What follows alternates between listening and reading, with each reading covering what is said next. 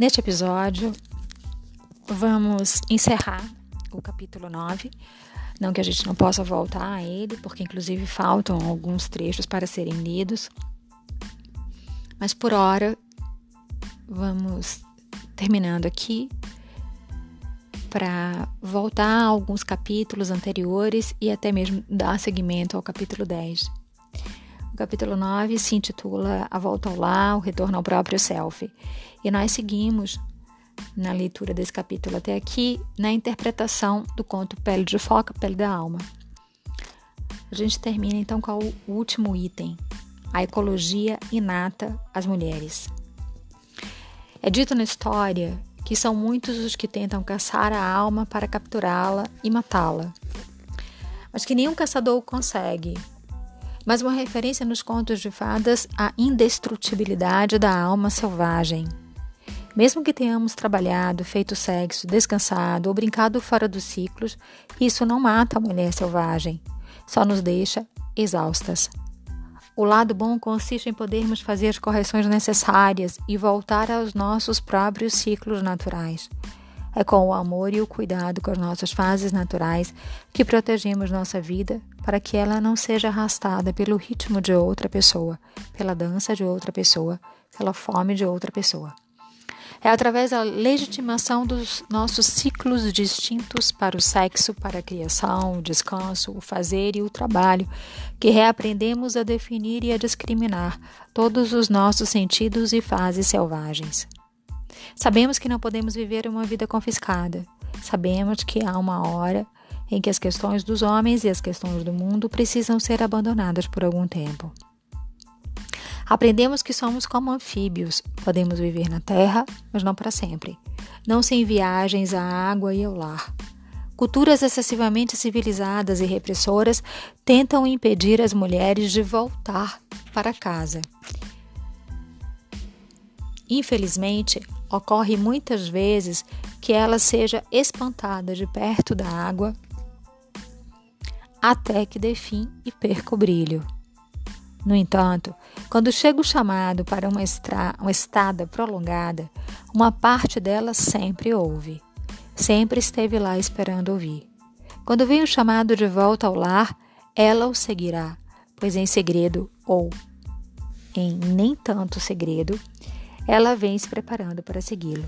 Ela e todos os aliados na sua psique interior irão recuperar sua capacidade para voltar. Esse processo revigorante não se aplica apenas a uma mulher aqui e outra ali, mas a todas nós. Todas nós nos enredamos em compromissos em terra firme. Mesmo assim, a mais velha lá longe no mar chama a todas. Todas precisam voltar.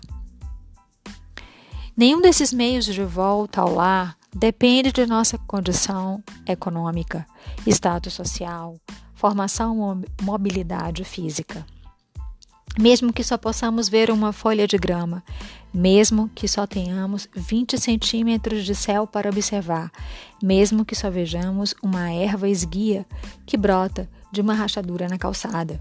Podemos ver nossos ciclos dentro da natureza e com ela.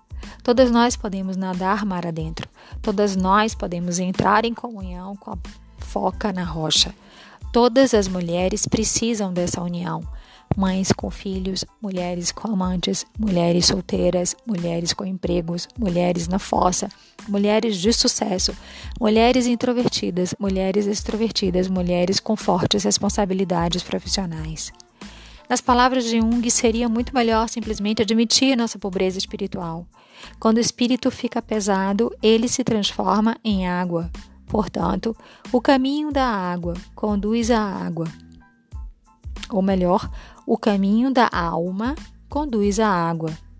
A volta ao lar e os intervalos para conversar com a foca na rocha no mar são nossos atos de uma ecologia inata e integral, pois eles todos representam a volta à água, o encontro com a amiga selvagem, aquela que acima de todos os outros nos ama incansavelmente, sem se defender e com profunda tolerância. Basta que olhemos no fundo daqueles olhos veementes, que são sábios, selvagens e amorosos, e que aprendamos com eles. Assim, seguimos na leitura de outros episódios, ou melhor, de outros, né, outros capítulos. E vamos nos despedindo então do capítulo 9, que nos trouxe essa mensagem importantíssima sobre essa voz que habita a nossa psique e que nos chama, essa voz da alma que nos chama, que nos convoca quando estamos muito afastadas de nós mesmas, daquilo que é a nossa verdade pessoal, daquilo que realmente estamos mais é, direcionadas a fazer. Que pode ser uma escolha profissional, que pode ser é, a escolha de viver um bom relacionamento, enfim, todas as coisas que nos conectam com a nossa verdade essencial e todas as coisas que nos fazem vicejar. E a gente viu aqui que podem ser coisas simples, parecem simples, desde a leitura de um texto, caminhar junto à praia, conversar com uma amiga, acariciar um animal que a gente ama. Agora mesmo estou aqui acariciando meu gato enquanto leio esse trecho para vocês. Tudo aquilo que realmente possa nos conectar com essa parte mais sensível, mais subjetiva mas a gente viu também nesse capítulo que é muito importante, isso aqui a gente não pode deixar de lado, é que é, o ego, ele roubou a pele da alma e que isso foi importante. E é importante que isso aconteça nas nossas vidas, que, né, que essa pele da alma, da psique, seja roubada pelo ego, para que a gente entre na vida objetiva, que Clarissa então frisa como é, sustentar um trabalho, carregar uma criança no colo, ou seja, viver a vida material. Isso é muito importante para uma mulher, porque isso nos conecta com aquilo que sustenta a nossa vida e com todos os valores que a gente tem que lutar todo o tempo para se posicionar numa sociedade, num mundo que é desenhado, inclusive, para o masculino.